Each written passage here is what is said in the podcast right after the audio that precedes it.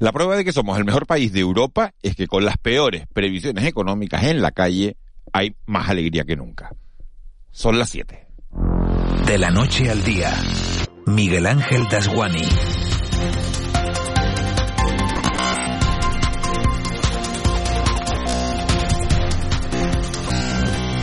¿Qué tal? Buenos días. Comenzamos esta primera semana del mes de mayo con la de las manifestaciones del Día del Trabajo y con el corazón agradecido a cada una de nuestras madres. Las que están porque se lo merecen todo, las que se fueron porque miramos al cielo sabiendo que como ellas no habrá ninguna.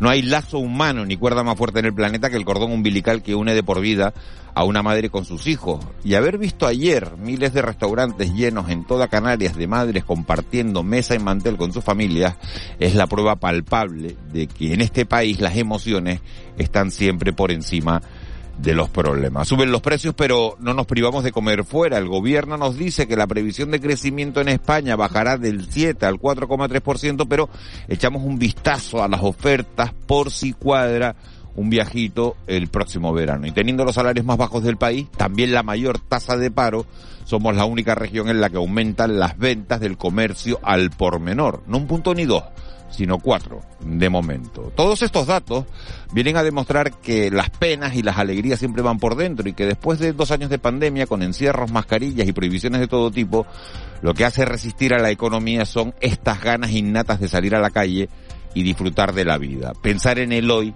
y no en el mañana. Por eso los llenos de Semana Santa, por eso las ganas de carnavales, por eso estos días todo el mundo ha estado buscando traje para irse de romería. Y eso que mayo llega cargado de retos y problemas a los que habrá que buscar salida. La guerra de Ucrania, la inflación y el desacuerdo en el pacto de rentas son algunos de ellos. También son noticias los datos de Eurostat publicados por la provincia que revelan que el 20% de los jóvenes de estas islas son ninis, ni estudian ni trabajan. Los que quieran mirar el vaso medio vacío dirán que es la peor de las tragedias. Los que queremos verlo medio lleno, estamos convencidos de que también para eso habrá remedio. El COVID ha demostrado que no hay mal que 100 años dure ni cuerpo que lo resista, pero mejor que nos pongamos ya a buscar esa salida. De la noche al día, Miguel Ángel Dasguani. 7 y 2. Vamos con los titulares que marcan la crónica de este lunes 2 de mayo. Caja 7. Los titulares del día. Los sindicatos salen a la calle y advierten, si no hay subida salarial, habrá movilizaciones. Sí, en las manifestaciones convocadas con motivo del primero de mayo, Día de los Trabajadores, han reclamado la subida de los salarios, pero también la contención de precios y mayor igualdad. Es la primera ocasión en 10 años que no piden la derogación de la reforma laboral. Escuchamos al secretario general de Comisiones Obreras, Inocencio González, y a Héctor Fajardo, secretario de organización de UGT Canarias. Exigimos medidas para contener los precios.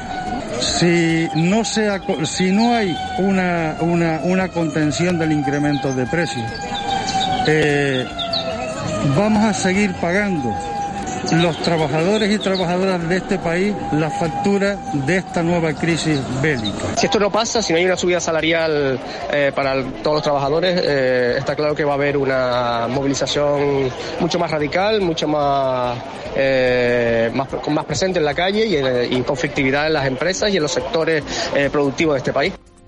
El presidente del gobierno canario, el Víctor Torres, ha avanzado este fin de semana que el archipiélago bajará de los 200.000 desempleados registrados en las oficinas de empleo. Un dato que conoceremos esta semana, Miguel Ángel, Canarias cerró el pasado mes de marzo con 201.753 personas en paro. Torres, durante una visita institucional a Puerto de la Cruz, en Tenerife, ha abogado por mantener la cautela debido a la subida de precios, pese a los indicadores positivos en el empleo en la economía de las islas. Y este lunes o martes conoceremos los datos de abril de empleo y adelanto, lo llevo diciendo, que salvo me equivoque, que creo que no, vamos a dar la buena noticia de que bajaremos de los 200.000 desempleados en Canarias y que Canarias se convertirá también en abril en una de las comunidades o la que más crea empleo de las que más crean empleo.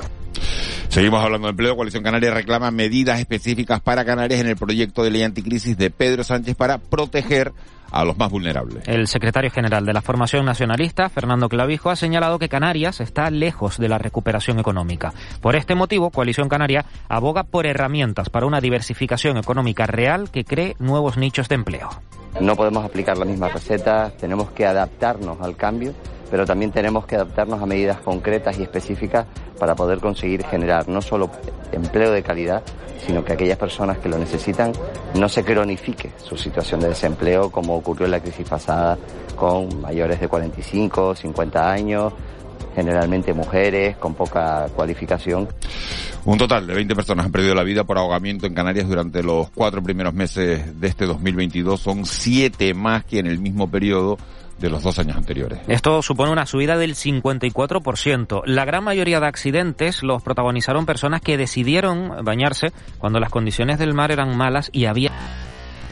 Son datos de la campaña Canarias 1500 kilómetros de costa. Y en La Palma, el Instituto Volcanológico inicia este lunes la instalación de 30 estaciones para monitorizar la concentración de carbono del interior de la de Puerto Nao. Se instalan plantas bajas a nivel de calle del interior de viviendas y Naos. La medida permitirá mejorar la gestión del peligro relacionado con las concentraciones de dióxido de carbono de origen volcánico en el ambiente dentro de los inmuebles. Y fuera de nuestras fronteras, Ucrania logra evacuar al primer centenar de civiles de la acería de Mariupol. Después de muchos fracasos y en lo como la operación más difícil desde que comenzó la guerra hace más de dos meses. Esa planta metalúrgica es el último reducto de resistencia de Ucrania en Mariupol y en la que permanecen unos mil civiles y soldados ucranianos, entre ellos unos 600 heridos. Y terminamos con esa noticia dolorosa para el mundo de la cultura en Canarias, que está de luto porque fallecía a los 85 años Luis Millares Alto, Toyo Millares, Premio Canarias de Cultura Popular en 2000. Rodeado por su familia y tras haber publicado más de 80 discos. El presidente de turno de Los Gofiones, agrupación musical que colaboró a fundar Millares Al, Pepe Afonso, ha recordado en declaraciones a Canarias Radio la fiesta Gran Canario y lo logró llevar pues a cotas pues insospechadas no en esos momentos y, sobre todo con la evolución la evolución la forma de, tocar los diferentes estilos y luego eh, la cantidad de alumnos que tuvo bueno creó escuela con más de 40.000 alumnos en toda su vida eh, como docente no si quieres estar al día de la realidad económica de nuestro archipiélago, entra en el blog caja7contunegocio.com y tendrás la mejor información con autores de las islas. Marketing, emprendedores, ventas y muchos más temas te esperan en caja7contunegocio.com. Caja 7, comprometidos con nuestra gente.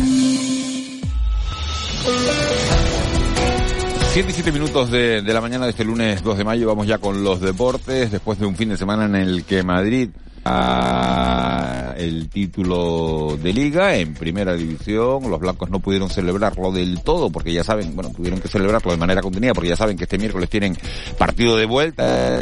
Champions con el Manchester City, partido que tiene que ganar los blancos para meterse en la final de la Champions.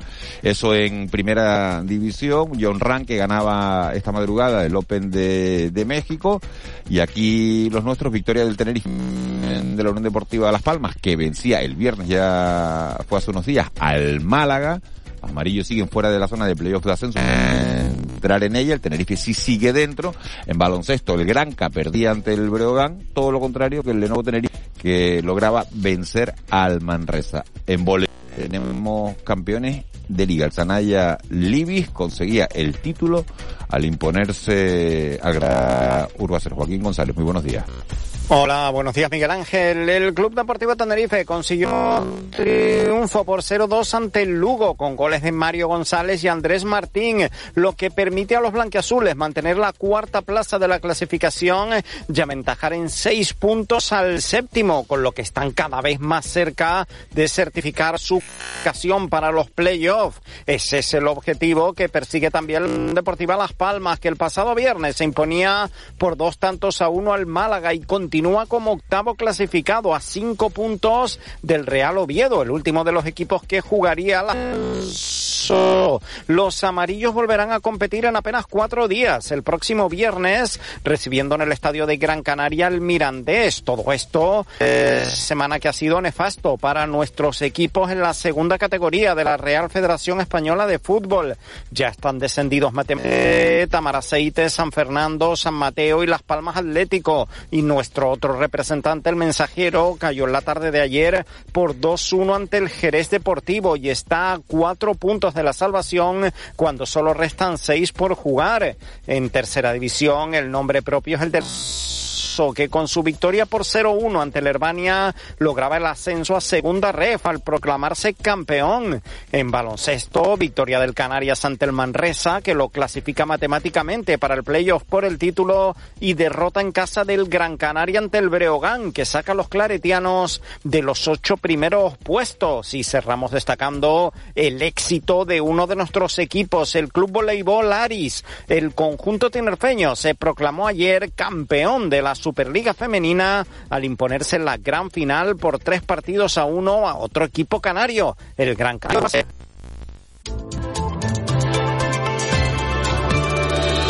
Siete y diez, Vicky Palma, jefe de Meteorología de Radio Televisión Canaria. Buenos días de nuevo. Buenos días, Miguel Ángel. Vicky, ¿cómo amanece la, la semana? Hablábamos antes que hoy la jornada viene con un poquito de viento, eso es lo más destacable, ¿no? Sí, viento alisio que soplará con intensidad en las zonas habituales, es decir, zonas principalmente de costa, en los municipios del sureste y en los extremos noroeste en las islas, especialmente las de mayor relieve. De hecho, ya hemos tenido alguna racha pues alcanzando los 90 kilómetros por hora en el municipio de Agaete y bueno, por encima de los 80 kilómetros por hora en la dehesa, por el oeste de la isla del Hierro, y 82 kilómetros por hora en la punta de Teno, en el extremo noroeste de la isla de Tenerife. Ese viento nos va a acompañar durante prácticamente toda la jornada y aviso de la Agencia Estatal de Meteorología en las islas de mayor relieve por rachas de viento que probablemente alcanzarán y superarán los 70 o 80 kilómetros por hora. Ya los hemos superado durante la pasada madrugada, aunque no lo parezca, este viento pues es bastante normal a lo que será ya a lo largo de las próximas semanas y meses, que es cuando sopla el alisio con mayor intensidad a lo largo del verano. Y bueno, de momento nos despertamos con pocas nubes, las tenemos de tipo bajo, hay algunas también de tipo alto en el cielo del Hierro y de La Gomera. A lo largo de las próximas horas, pues las nubes que tenemos nos van a permitir disfrutar de numerosas horas de sol y ya será esta tarde cuando aumente de verdad la presencia de nubes bajas del alisio en la cara norte y nordeste, las islas de mayor relieve, y también las veremos en Lanzarote y en Fuerteventura. Las temperaturas serán agradables, quizás no tanto calor como ayer, que se llegó a registrar una máxima de 30 grados en la aldea, en la isla de Gran Canaria. Hoy la máxima se quedará unos 28 grados, pero en general en horas de mediodía, especialmente en zonas de costa y por el sur, podemos hablar de temperaturas casi de verano. Y el estado del mar no acompaña del todo. Como tenemos viento, lo tenemos también en el mar entre las islas, va a levantar oleaje, predomina la fuerte marejada por viento y también hay algo de mar de fondo, pero entre una cosa y otra, la mayor parte del litoral del archipiélago pues eh, llegarán olas rondando, superando el metro y medio de altura, así que al acercarnos a la costa hay que tener un poquito de precaución. Vicky, hoy eh, se retoma, mañana eh, fiesta en Santa Cruz de Tenerife y hay 14.000 personas, 15.000 personas que van a salir esta noche a la calle al baile de, tradicional de, de magos. ¿Qué tiempo se van a encontrar? Pues en principio no, no va a haber mal tiempo, sí que es cierto que probablemente el cielo se pueda llegar a cubrir a lo largo de la noche en el municipio. Sí que hay que estar pendientes un poco del viento, porque en la mayor parte de la zona donde se hace la fiesta esta noche, pues cuando sopla el alisio se nota, sobre todo por las noches, se notará algo de viento, lo que la sensación de fresco pues puede ser un poco mayor que la temperatura real, que puede estar aproximadamente, por mucho que baje durante la madrugada, en torno a unos 17, 18 grados aproximadamente. Bueno, para volar no hay problema, ¿no? No, no, para volar no hay problema. Hay que pensar que, que el alisio es el viento dominante en las islas durante el 90% del tiempo. Dominante durante el verano que es en torno a un 99% de todo el verano. Y bueno, con ese viento, pues en las islas estamos acostumbrados a volar y no hay ningún problema. Vicky Palma, jefa de meteorología de Radio Televisión Canaria. Muchísimas gracias, feliz semana y te vemos en un ratito en la tele, sobre las 8 menos 5, 8 menos 10. Igualmente, buenos días. Buen día. 7 y 13 nos vamos hasta la sala operativa del 112, ahí está Lourdes Jorge. Lourdes, muy buenos días. Hola, buenos días. ¿Cómo amanece esta semana? Pues lo más destacado ha sido una embarcación neumática que durante la pasada noche fue interceptada por salvamento marítimo a unas 50 millas al este de Lanzarote. Eh, los 60 ocupantes de origen subsahariano fueron trasladados al muelle de Arrecife y allí fueron valorados por el dispositivo sanitario. En el grupo venían 44 varones, 12 mujeres y 4 menores y todos en buen estado de salud. Muchísimas gracias. Buena semana. Igualmente, buenos días. Buenos días, 7 y 14. El Contrapunto. Geles Arencibia y Juan Manuel Betencur. Ángeles Arecibe, buenos días. Muy buenos días, Miguel Ángel. ¿Cómo te encuentras? Bien, bien. Todavía tengo la voz un poco tomada, ¿no? Como, sí, se nota, se, nota, puede, ¿eh? Se nota, ¿no? Sí, sí. Pero sí, ya estoy bien, sigo sigo siendo, bueno, soy positiva a COVID y estoy aquí metida en mi casa, como sabes. O sea, Encerrada, sí, sí, sí, sí. Bueno, a todo el mundo nos tiene que tocar, ¿no? ¿Te ha dado fuerte? Eh, no, no, por lo que escucho no, no me ha dado fuerte, pero bueno, una, una, una especie de días, ¿no? Con, con fiebre y tal, ¿no? Casi es como, mm, no sé, un, un protocolo que hay que seguir, ¿no? Que hay que pasar por esto, ¿no? Bueno, ya, ya, ya y- dejan ir a trabajar con COVID. Lo que pasa que, hombre, uno, si, siempre y cuando se pueda, eh, yo creo que el aislamiento es lo más, lo más adecuado, lo más recomendable, ¿no? Y, y bueno, yo creo que, que todas las precauciones son poco. Si se puede hacer, como es tu caso, ¿no? Que en este caso puedes, eh, fíjate, estar interviniendo en el programa de, de la radio desde, desde casa, ¿no? Gracias a la tecnología. Exactamente, sí. Pablo de Tencur, ¿cómo estás? Hola, muy buenos días. Yo soy negativo. Tú ya eres negativo, ¿no? Desde el viernes. Ya eres negativo desde Sí, el sí, viernes. estamos muy coordinados, Ángeles y yo. Sí, Sí, sí, sí, sí, he visto. Ya se nota. Tienes dos contertulios, o sea, hay dos millones de personas en este archipiélago, tienes dos contertulios y se ponen malos de COVID a la vez. Casi a la eso, vez. Eso es una, eso Sí, exacto, sí. con un desfase de dos, tres días. Ahí estamos. Bueno, vamos, vamos con la, la actualidad. Eh, primero de mayo, mucha gente en la calle, más gente en la calle de la que esperaban, menos gente en la calle de la que Menos, esperaban. Menos. Pero porque coincidió con el Día de la Madre. Ah, Hoy somos tres contertulios porque tenemos al Bueno. perro de Ángeles. Ángeles, ¿cómo se llama tu perro? Sí, perdón. El No perro se llama. COVID, pero no Co- COVID de COVID, de COVID. Ah, bueno, bueno, bueno, que ya lo que faltaba, pero que... No, no. Kobe de Kobe Bryant o de Kobe la- como la mascota de las de. Kobe Bryant, de Kobe Bryant. Ah, de Kobe Bryant. Que tiene ya unos años, sí. Sí, sí. Vale, vale, vale. Y en aquella época pues había Sí. afición al baloncesto. aquí. Claro, si no, si no se llama Bron.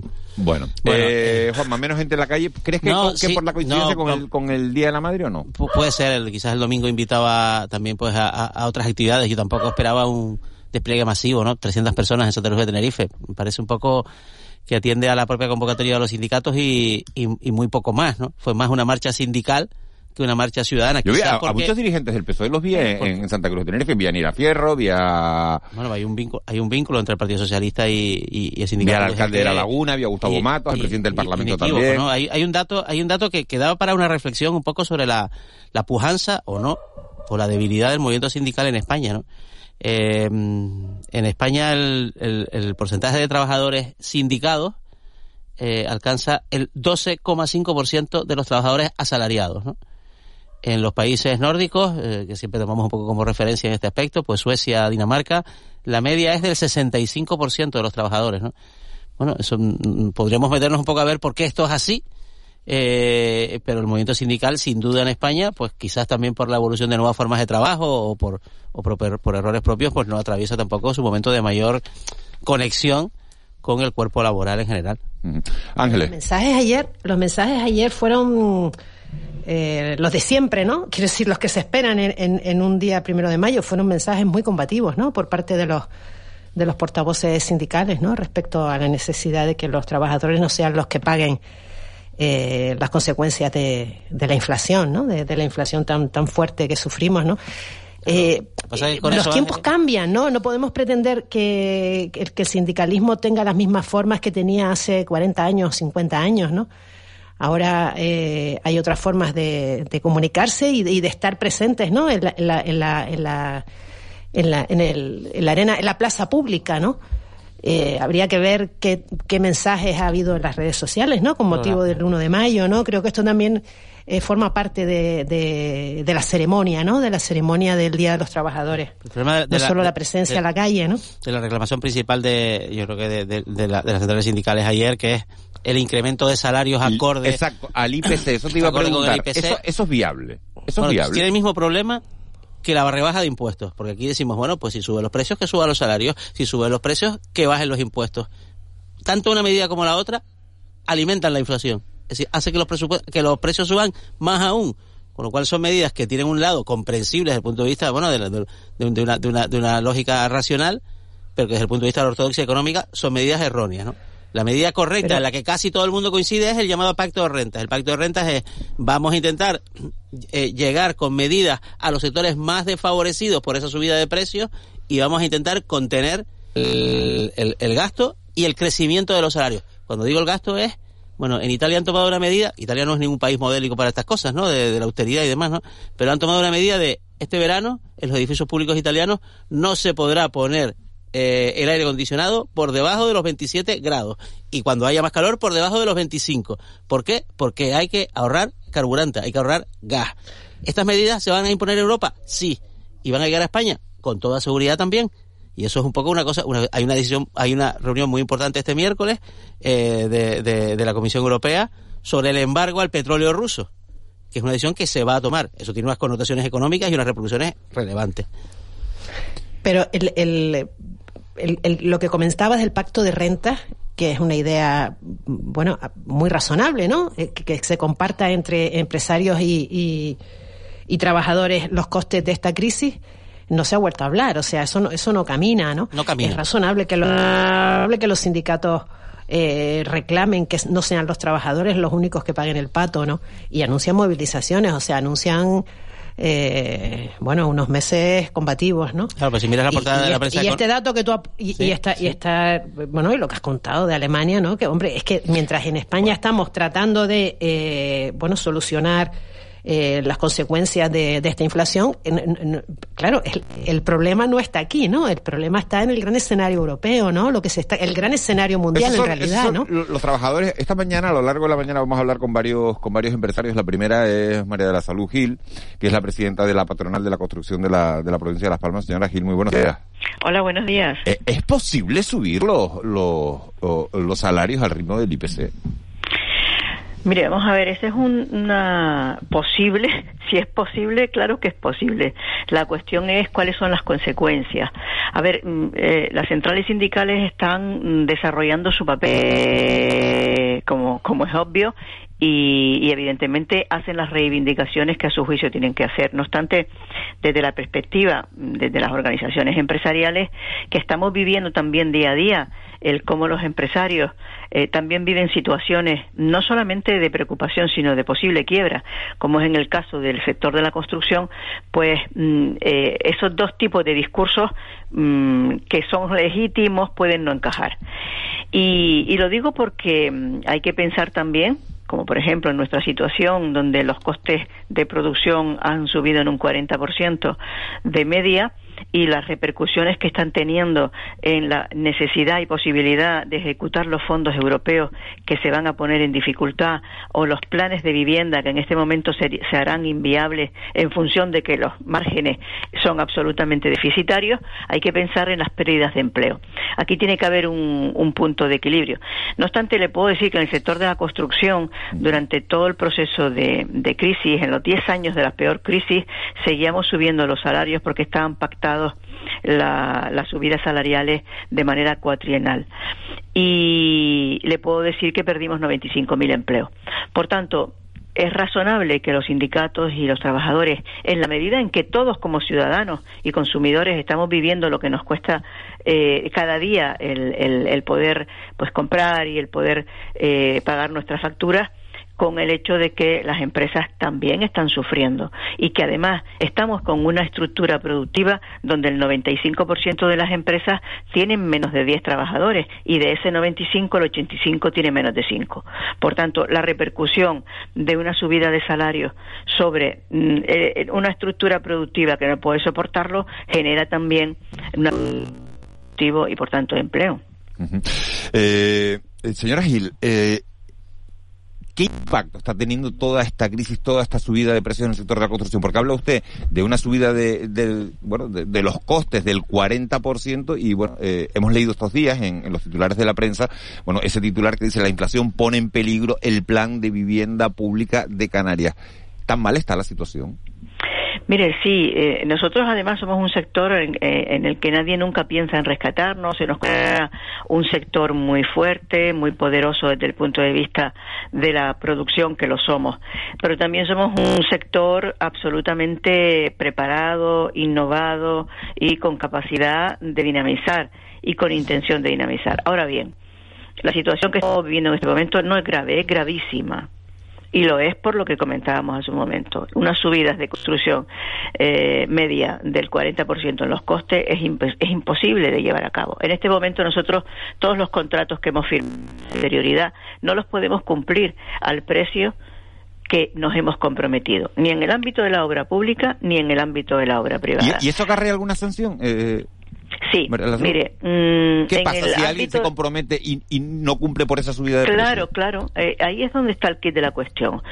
Las sanciones se producen cuando, eh, o debe producirse cuando, eh, por causas imputables al contratista, no se lleva a cabo un contrato. Y por tanto, ahí es donde está la, la digamos, la defensa de, de, de nuestro sector en relación a varias cuestiones. Por un lado, el que o bien revisamos los precios, o bien rescindimos los contratos, o bien paralizamos las obras. En todos los casos puede haber una reacción de la Administración que tiene un efecto boomerang sobre el titular de la obra, que puede ser una sanción económica o bien la ejecución del aval que se presenta habitualmente, porque nosotros presentamos avales por un 5% del importe de la obra en el momento en que nos presentamos, y por otro lado, el que se nos incoe un expediente para que se nos prohíba contratar en el futuro. Esos son los tres escenarios. Nosotros, ante un riesgo sobrevenido que recorre eh, eh, absolutamente toda la exposición de motivos del Real Decreto estatal, donde se ve la posibilidad de revisar los precios, es una eh, causa más que justificada para que mm, una de estas tres cosas se sucedan, o sea, o se revisen los precios o hayan sanciones. Pero muchas veces las sanciones o la ejecución del aval podría ser incluso peor, perdón, mejor que seguir ejecutando la obra a pérdida. Señora Gil, buenos días. Utilizan un poco lo- lo- los mensajes que, que le han transmitido desde la Administración Autonómica, secundadas luego por, por cabildos ayuntamientos, de que esta revisión de precios, acorde un poco con el incremento de, del precio de los materiales, se, se, se, va, se va a producir. Entiendo que esto se refiere además a, las a las obras que están en curso, ¿no? Las nuevas licitaciones vendrán ya, digamos, con, con precios ajustados al, al nuevo contexto en el que nos movemos. Mire, esa, esa es una respuesta que, que no que está en tonos grises. Le cuento. El Cabildo de Gran Canaria, nosotros nos, por supuesto, estamos visitando todos los ayuntamientos, el Ayuntamiento de Telde, el Ayuntamiento de Las Palmas, eh, Arrecife ya lo aprobó. Están siendo sensibles a esta cuestión. Pero ¿qué ocurre? Ahora nosotros lo que estamos es ensayando qué tipo de obras entran dentro de esa revisión de precios. ¿Por qué? Porque para que podamos tener derecho a que se nos revise la- el precio de las obras, desde el Real Decreto Estatal se, tab- se establece un- una línea de corte, un 5%. Es decir, yo tengo que sobrepasar un 5%, pero solo con cuatro productos. Por supuesto, la energía fuera, con productos bituminosos, siderurgia, aluminio y cobre. Estos son cuatro elementos que no están en todas las obras. Los productos bituminosos que son de carretera, evidentemente, están muy focalizadas esa revisión de precios a esta cuestión. Si yo no rebaso ese 5%, no tengo derecho a revisión de precios. Y si lo tuviera, no tengo derecho a más de una revisión del 20%. Estamos en ese ejercicio. Hemos creado una fórmula eh, para que nuestras empresas puedan ensayar sobre la marcha si son o no eh, beneficiarias de esta normativa. Y por otro lado, tengan en cuenta que ahora mismo los ayuntamientos tienen que eh, iniciar ese procedimiento. Los procedimientos todavía no están reglados. Estamos en un, en un momento donde las piezas están todas desencajadas y estamos intentando encajarlas. ¿Y qué materiales, perdón señora Gil, Pero- ¿y qué- ¿y qué materiales han crecido de precio y no están en esa relación Uf. que... Mire, el aluminio, por ejemplo, la energía, la energía, que no está incluida en ninguna fórmula, la madera, el vidrio, el acero, hay un montón de, de la- el cemento, los hormigones, o sea, todos los suministros han subido. Entonces, ¿qué ocurre? En ese 5% no, no puede entrar ninguno de estos elementos, con lo cual expulsa muchísimas empresas de esa, de esa posibilidad. Eh, eh, ante esa tesitura, nosotros ya hicimos una asamblea y estamos, ya le digo, ensayando las obras a ver eh, en qué situación nos encontramos para saber qué, qué medidas adoptamos. Porque fíjese, por ejemplo, en el ámbito de la obra privada, si yo estoy haciendo una promoción y tengo vendido el 50%, eh, pues oiga, mm, yo no voy a poder seguir construyendo esa promoción, eh, no al precio al que me comprometí. Por lo tanto, ahí puede haber una judicialización. Los promotores inmobiliarios aquí están en una situación mucho más compleja, porque tienen que acordar con sus clientes la suspensión de las obras para eh, esperar a que los precios se atemperen. O sea, la situación no es nada sencilla. La industria está sufriendo también porque tiene que repercutir sus precios, pero claro, también se salen de mercado porque las empresas a ese precio no pueden cumplir con sus compromisos. Ángeles Arencibia. Eh, buenos días, eh, señora Gil. Yo le iba a preguntar precisamente eh, por esta última referencia que usted ha hecho, ¿no? A la, a la, a la obra privada, ¿no? ¿Qué, típico, ¿Qué tipo de situaciones eh, nos podemos encontrar si esta situación va a más? Eh, no sé, hay, hay personas que hayan comprado pues eh, hace antes de la crisis y que ahora se encuentren de repente con que su, los proyectos que había firmado no van a ser así. Eh, usted ha hablado de judicialización. ¿Es posible que, que, que esto acabe en pleitos? ¿Qué, qué pronóstico hace de, de la parte privada del problema? Bueno, a ver, eh, las situaciones son también variadas. Por un lado, hay un 70% de promotores inmobiliarios que en una encuesta que hemos hecho han dicho que han suspendido la iniciación de sus promociones. Es decir, no van a iniciar una promoción porque no la pueden comercializar a un precio cierto eh, y por tanto las paralizan. Un 42% pretende suspenderla porque están en negociaciones con, eh, con sus digamos, de las que están en, en, en, ejecución, me refiero, están en conversaciones con sus clientes.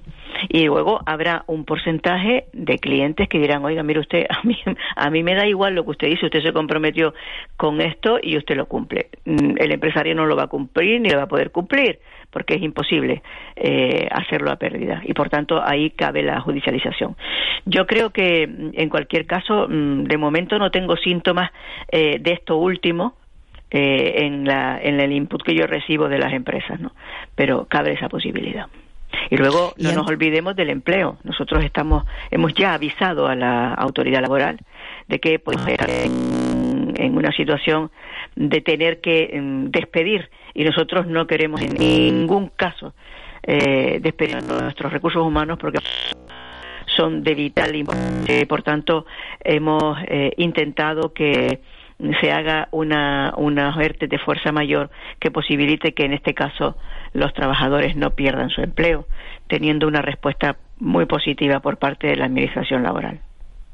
¿Y qué tiene que pasar eh, eh, para que estos ERTES no se produzcan o qué tiene que pasar para que eh, realmente no lleguemos a, a, a despidos? Pues primero, mire usted, bajar los precios. Y para eso ya sabe que ustedes han estado debatiendo sobre esta cuestión eh, bajar los precios. Eso está, está claro. Porque, vamos a ver, por un lado, esa sería la solución eh, idónea y es la que tiene que pasar.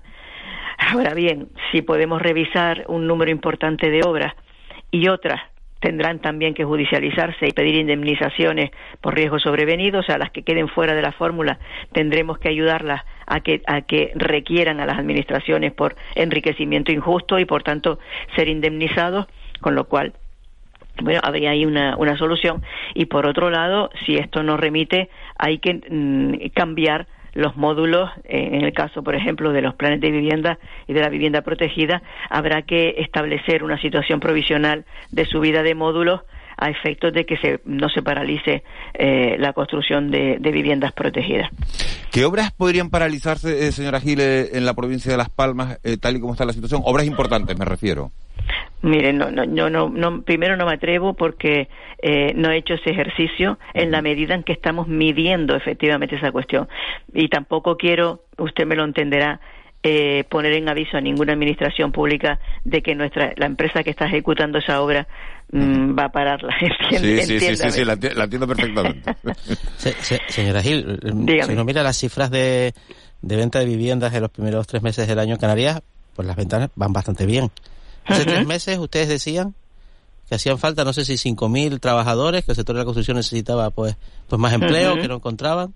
Uh -huh. Ahora nos dice usted que están intentando evitar despidos.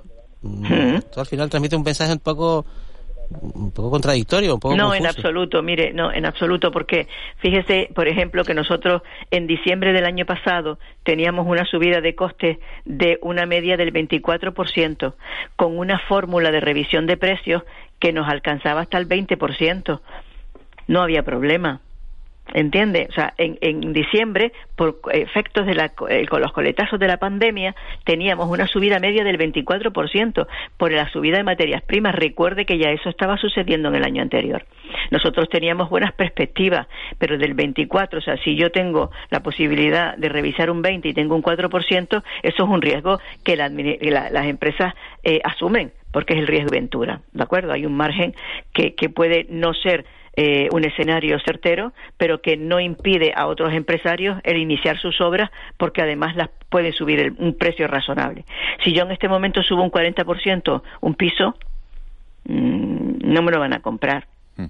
Tengan en cuenta otra cosa, la venta de vivienda a la que usted alude, solo una de cada cuatro viviendas que se venden son nueva producción. Lo que se está vendiendo son viviendas de segunda mano. La vivienda sobre plano ha crecido también la venta, ¿eh? Sí, sí, pero si, pero si va a subir y la gente va a seguir queriendo comprarla, pero ¿quién, quién la compra? ¿Un matrimonio joven y ganan mil euros cada uno? ¿O una pareja de mm, ingenieros que tienen un, una posibilidad eh, superior? O sea, aparte de eso, se están construyendo, evidentemente, en lugares donde eh, son centros urbanos donde hay una, una transformación evidente de las ciudades y donde no todo el mundo puede acceder.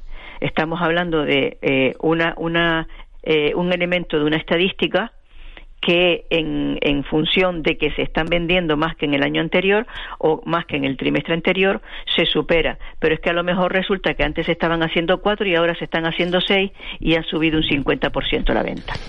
María Salud Gil, eh, presidenta de la Asociación de Empresarios de la Construcción de la Provincia de Las Palmas. Muchísimas gracias por habernos atendido y por habernos hecho una, radiografía de, cómo está el sector eh, en este instante. Muchas gracias. A ustedes. Buen día. Siete, siete y treinta y seis. Estaba viendo esta, esta parte final de la, de la entrevista, por lo menos Antonio Olivera, que es viceconsejero de, eh, de presidencia del Gobierno de Canarias. Señor Olivera, muy buenos días. Hola, muy buenos días, Miguel Ángel. ¿Cómo solucionamos todo esto? Bueno, uno de los elementos que nos preocupaba hacía tiempo era efectivamente el encarecimiento de los precios de los materiales que estaba haciendo elevar el coste de determinadas obras, ¿no? Y por eso, en el marco de las peticiones que realizamos Canarias, entre otras comunidades autónomas, al Estado, que además el Estado tiene el mismo problema, por supuesto, en sus obras, pues solicitó incluir la posibilidad de revisar de precio excepcional. Esto sea metido dentro del Real Decreto Ley que sacó el Estado, la comunidad autónoma lo ha aplicado y también ha habilitado a las corporaciones locales para que puedan proceder a realizar también sus ajustes de precio, ¿no? Por lo tanto, es un elemento que era evidente, estaba sucediendo, estaba generando ya problemas desde diciembre, noviembre, diciembre, para eh, ajustar los precios en determinados contratos públicos y por lo tanto hemos habilitado para tratar que eso no suceda, al menos en la parte de las licitaciones públicas.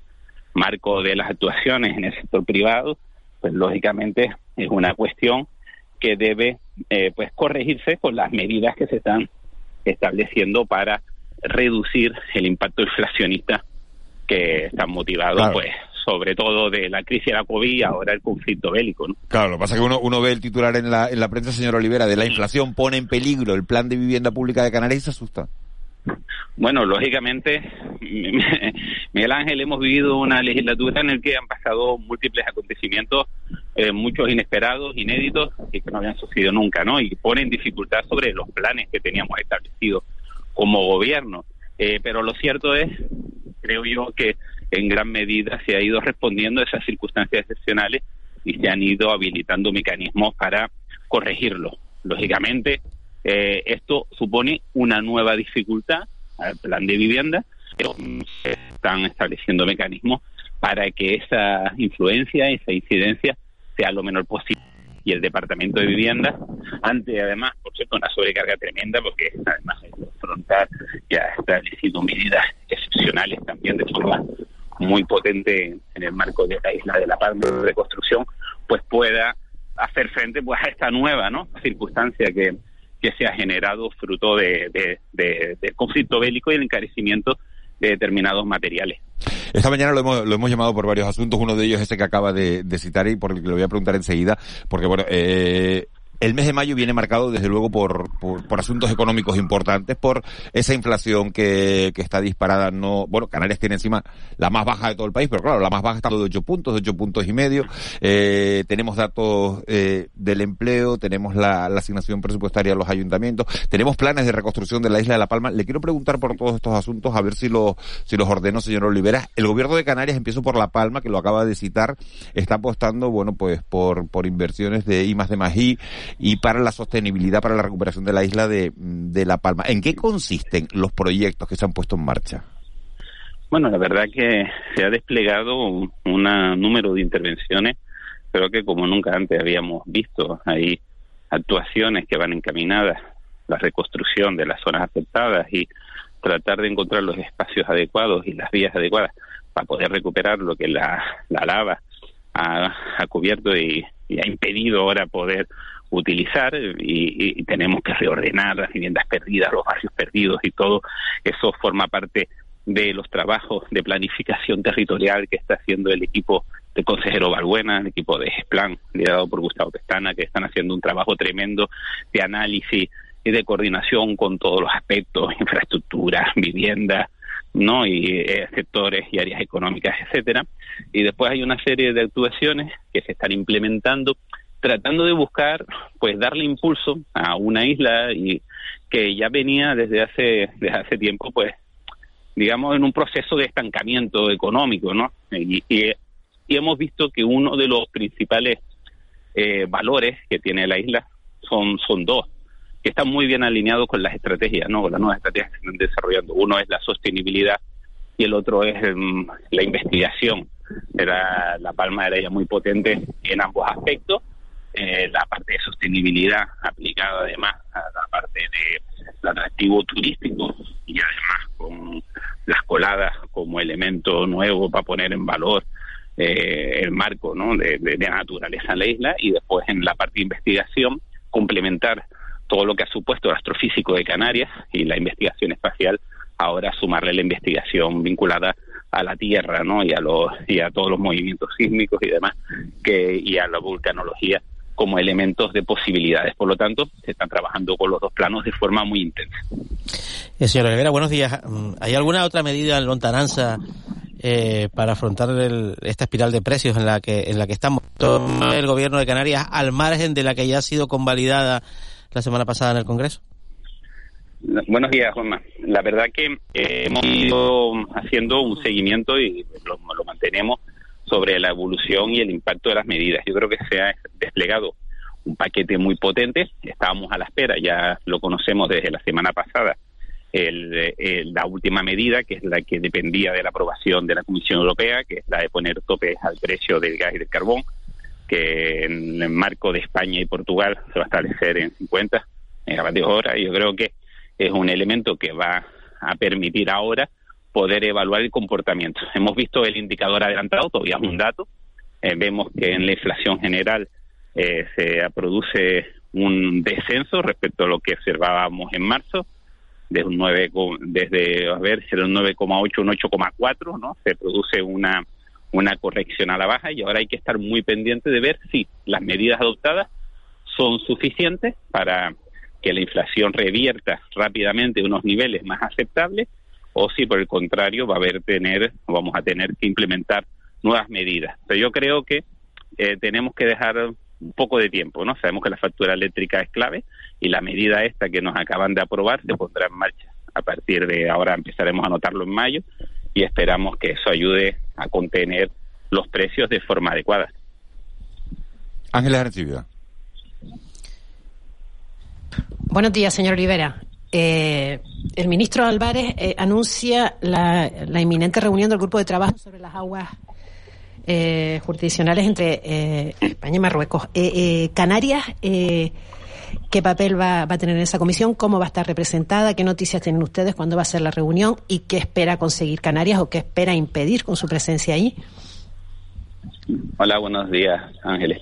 Como hemos comentado al principio, lo dijo el presidente en la sesión de del Parlamento de Canarias en esta pasada semana y también lo dijo el ministro Álvarez en, la intervención que tuvo en el Senado, pues Canarias va a estar presente ¿no? en esa mesa, se va a sentar, digamos, en ese espacio y vamos a estar en un lugar en el que al menos las decisiones eh, se van a se van a mm, digamos a hablar no y a debatir y a, y a negociar no se van a tomar eh, de forma unilateral por ninguna de las partes y creemos ya que eso es un avance relevante respecto a la situación en la que estábamos ahora eh, Canarias va a participar activamente tenemos que elegir digamos a la persona eh, más adecuada para representar a Canarias en ese en esas mesas de trabajo. Aún, aún no lo hemos decidido, pero tampoco, porque tampoco tenemos una fecha concreta para, para empezar, ¿no? Entonces estamos en ese proceso de análisis de cómo fueron las mesas que ya se habían celebrado en el pasado, fue en el 2005,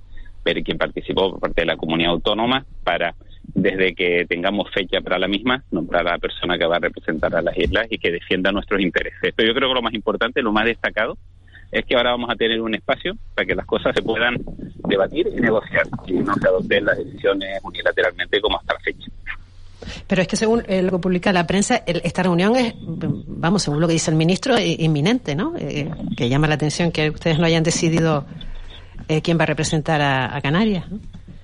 Bueno, es inminente, pero no tenemos una fecha concreta todavía sobre la mesa. De que haya, pues nombraremos a la persona, como repito, más adecuada. ¿no? Sabemos que como estamos viendo cómo, cómo han sido ¿no? opciones anteriores para, para tener una visión de cómo se ha abordado estos asuntos en el pasado y poder tomar las decisiones más adecuadas ahora para el presente. Y por lo tanto, no, no va a ser el problema la persona que nombremos, ¿no? Ni, ni mucho menos. Lo importante es que este mecanismo se pone en marcha y es un mecanismo que no teníamos hasta la fecha. Señor Olivera, una, última cuestión que tiene que ver con el empleo. Eh, a finales de la semana pasada conocíamos los datos de, la EPA, no eran datos buenos. Eh, se producía un incremento de 15.000 personas en el primer trimestre del año en el número de desempleados en, Canarias. Pero, eh, sin embargo, hemos leído también este fin de semana al presidente, el presidente del gobierno, Ángel Víctor Torres, ha hecho unas declaraciones diciendo que, que él confía en que se, en que se va a bajar de la cifra de esos 200.000. ¿Qué previsiones manejan ustedes en el gobierno en materia de empleo para los próximos meses? Eh, sí, Miguel Ángel, es, verdad que cuando tomas el dato y comparas desde el primer trimestre, ¿no? Según la EPA, con el del cuarto trimestre, dato no es bueno porque hay una caída en la ocupación y una subida en el desempleo, pero hay que tenerlo ¿no? y contextualizarlo en el momento, digamos, estacional, el momento del año adecuado, ¿no? Sabemos que el primer trimestre del año es un trimestre malo para, para el empleo, lo es históricamente respecto al cuarto, y además en este primer trimestre del año hemos tenido dos acontecimientos o dos hechos que han perjudicado especialmente el empleo, ¿no? Uno fue la variante Omicron, que afectó bastante la actividad turística respecto a las previsiones iniciales, aunque ya afortunadamente este factor ya no está en juego, y después es eh, el acontecimiento pues, más, más relevante que es el conflicto bélico. Eh, que, que, este sí sigue ¿no? Eh, en marcha. Pero sí quiero poner en contexto que cuando hacemos las comparaciones respecto al primer trimestre del año anterior, es decir, quitándose, quitándole esa influencia estacional de cuarto trimestre a primer trimestre, eh, vemos que la ocupación está muy fuerte en Canarias. Se han creado 120.000 empleos en un año, un crecimiento de un 15%, que triplica el crecimiento que ha experimentado la ocupación en el resto de España. Por lo tanto, Canarias está demostrando solidez. Y un dato que me gusta destacar es que hemos creado el doble de empleo en términos absolutos, 120.000 empleos nuevos, ocupados nuevos, que por ejemplo la Comunidad de Madrid, que es una comunidad autónoma mucho más poblada que nosotros. Por lo tanto, eh, la fortaleza de la ocupación ahí está presente. Lo que deseamos y esperamos, el dato creo que saldrá mañana, porque suelen publicarlo los martes, los primeros martes de cada mes, que cuando se publique el dato de afiliación a la seguridad social del mes de abril, vamos a tener un nuevo máximo en Canarias, por lo tanto seguirá fortaleciéndose, y el desempleo registrado, que también se publica eh, hoy o mañana, eh, veremos y consideramos que va a estar por debajo de los 200.000. Por lo tanto, lo que vemos, Miguel Ángel, es que el proceso de recuperación sigue en marcha. El primer trimestre, los acontecimientos del primer trimestre lo han frenado, pero el proceso de recuperación sigue en marcha. Antonio Olivera, viceconsejero de presidencia del Gobierno de Canarias, muchísimas gracias por, por habernos atendido esta mañana.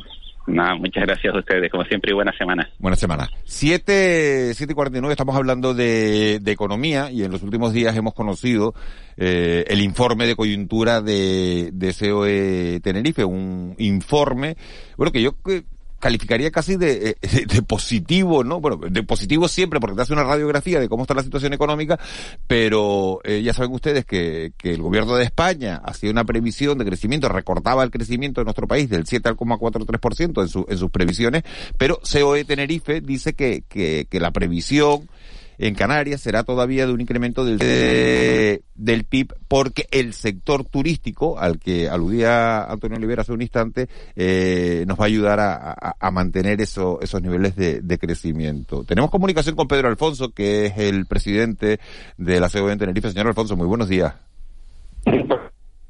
A ver, a ver si tenemos, a ver si lo podemos oír bien. Sí, sí, sí, perfecto. ahora, ahora sí. El señor Alfonso, ¿con qué se queda de ese, con qué datos se queda de ese, de ese informe de coyuntura que presentaba COE Tenerife hace unos días?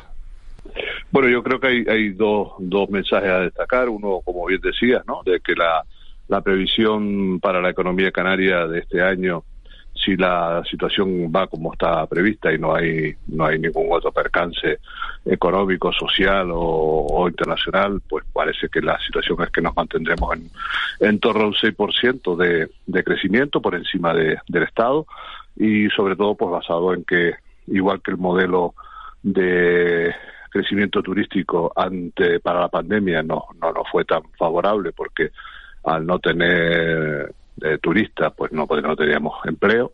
Eh, pero por otro lado también es cierto que con la recuperación basada sobre todo en el, turismo, pues los datos van a ser mejores.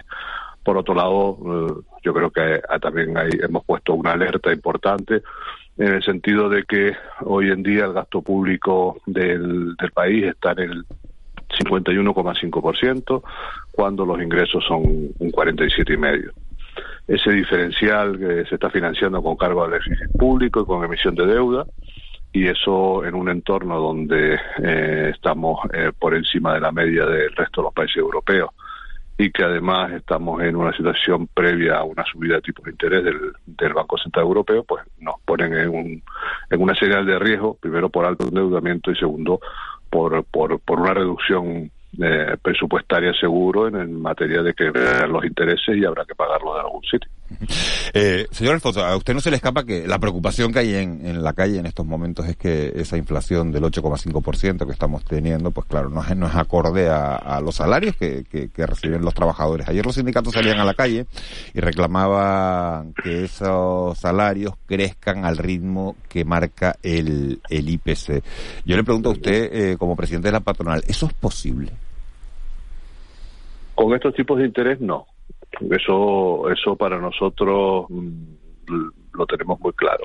Los, los índices que están disparados es una combinación de, de un problema de oferta de productos, de, de, escasez y de, y de problema de transporte desde el origen, y por otro lado, mmm, porque ya se está trasladando esos costes a, la, a, la, a los sistemas productivos y eso está generando una inflación, digamos, estructural, una, una inflación ya dentro de los propios precios que vienen para quedarse. Eh, esos niveles no son asumibles por, bajo ningún concepto por el mercado. No hay nadie en estos momentos que creo que pueda subir los precios un 10% eh, para compensar una, teórica subida de, de, de salario. Eh, y no es porque el mercado no tiene tampoco renta, o sea, casi toda la renta que hay en Canarias en el caso de Canarias viene de, de trabajo y las rentas de trabajo son, son, no son flexibles. O sea, tienen una cantidad que se ingresa todos los meses y con eso hay que tener un gasto. Cualquier subida de precios conlleva la eliminación de otro, de otro gasto. De, y entonces en esa situación pues es muy complicado eh, hablar de, ese, de, esa, de, esa, de asumir esos precios con cargo a los márgenes empresariales. ¿Cuál es el, la solución para nosotros?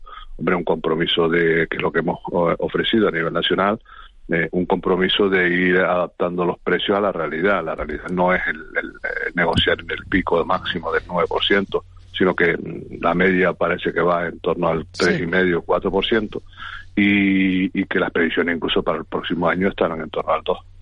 Ángela Buenos días. Eh, eh, buenos días, señor Alfonso. Eh, ¿qué, ¿qué, lectura hacen ustedes de la evolución del empleo? El presidente ha dicho, el presidente Torres ha dicho que espera que baje de los 200.000 desempleados. Eh, ¿qué, qué, lectura hacen ustedes de la evolución en estos momentos del empleo y qué, esperan que ocurra?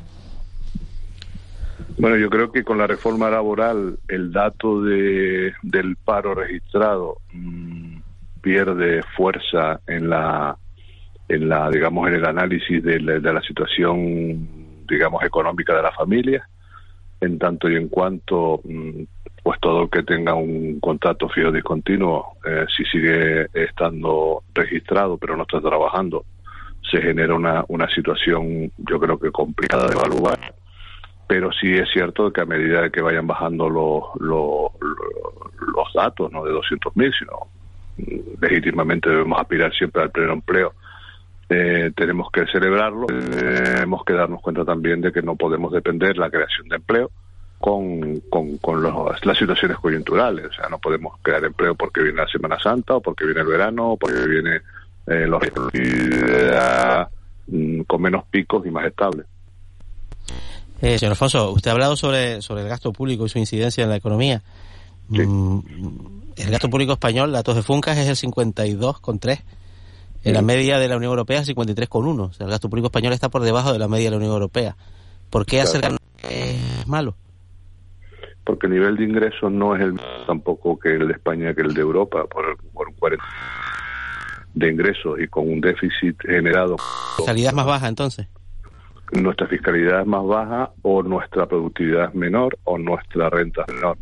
Que la productividad siempre va en función de, lo, de, de, de la renta del, del, país, ¿no? Ese es el gran problema que tenemos. O sea, no podemos... Está costando mucho tener eh, servicios de primer nivel europeo con, con unas rentas eh, que no llegan a la media. En el caso de Canarias estamos hablando de que estamos en el 19 en el 19.000 euros más o menos de de, de, renta media, a nivel nacional está en 24, pero está cercana a 30 en Europa. Entonces, claro, cuando aplican los porcentajes sobre 30.000 no es lo mismo que sobre 19.000. Entonces, subir salarios es bueno. ¿Perdón? Sí, siguiendo esa lógica, subir, subir, subir salarios es bueno. Claro, con productividad, por supuesto. Ninguna, eso nosotros ahí no estamos, no entramos a discutir absolutamente nada. Todo lo que esté ligado a la productividad y a la mejora del, de, la, de, la, de, los trabajadores no tenemos ningún problema. Lo que no podemos hacer es que la productividad baje, porque, por ejemplo, eh, cuando baja la previsión de España al 4% y sube la, la, productividad, si baja la productividad, uh -huh. subes encima la, el IPC o los, los salarios. No nos parece lógico. Señor Alfonso, la temporalidad ha bajado del 87% al, al, al 72% con la reforma laboral. Ese dato parece positivo. Sin embargo, ustedes hablan de que existe el riesgo de que se puedan eh, detener las contrataciones. Han dicho que, que el paro no, resuelve, no se resuelve con la reforma. No, es que es que lo que decía hace un momentito, ¿no? Es que, vamos a ver, ahora mismo cuando una persona se contrata con un fijo discontinuo, pues a lo mejor está trabajando una semana y no trabaja hasta dentro de un mes eh, la situación es que ese, contrato está vigente. De derechos, mientras esa persona se le llame y vaya a trabajar, pues tendrá derecho a volver a ese puesto de trabajo. Eh, pero lo que sí está claro es que no está cobrando nada. Entonces, si no tiene trabajo, no cobra. ¿Y en qué situación nos queda? Se queda la familia. Ese es el, ese es el debate que, hace un momentito, ¿no? Es decir, eh, tenemos que evaluar solamente la tasa de paro o, o el nivel de ingresos familiares. Eh, subida de salarios no, ambas medidas alimentan la inflación. ¿Por qué una no y la otra sí? Porque nosotros pensamos que, el, que por ejemplo, le decíamos el otro día al gobierno de Canarias, ¿no? Cuando, hablábamos de este tema, bueno, ustedes han bajado, por ejemplo, para el coche, eh, para que la gente en vez de comprar un coche de consumo de, de, de, combustible fósil, pasa al eléctrico y bueno pues modernicemos seamos menos contaminantes etcétera eh, y lo, como consecuencia se han vendido mucho más coches y se ha generado más empleo en el sector si eso es válido ¿por qué no nos sentamos a analizar dónde podemos hacer eso en más sectores y, dinamizamos la economía Pedro Alfonso, presidente de, de COE, por habernos atendido esta mañana y también por habernos dado su visión sobre, sobre la situación económica que estamos viviendo en este instante. Muchas gracias. Un placer, un abrazo fuerte. Día, un abrazo grande. 7.58 minutos de, de la mañana. Vaya, vaya mañana, vaya inicio de semana que estamos teniendo en este, en este mes de mayo, marcado todo por la economía, por esas reivindicaciones de, de bueno, de los trabajadores que salieron ayer a la calle. Eh, estaban previstos según algunas personas, menos de lo que estaban previstos según otras. De los sindicatos era eh, básicamente poder vincular vincular la subida de los salarios al crecimiento que hemos tenido de, del IPC. Eh, llega al 8,5%, 9,8 fue el último dato que tuvimos a, a, a nivel Vamos con el boletín de, de las 8 con Cristian. Con... Vamos a hablar con el alcalde de Santa Cruz de Tenerife porque se, estamos ante la fundación de la ciudad y luego vamos a hablar también de una iniciativa muy interesante que está eh, mucha atención en chain.org y es decir las personas que no son bien atendidas por sus hijos pueden desheredarlos. De todo eso vamos a hablar en un instante. Recuerden que tienen un teléfono para ponerse en contacto con nosotros. Es el 616-486-54. Son las 8 de la mañana en Canarias.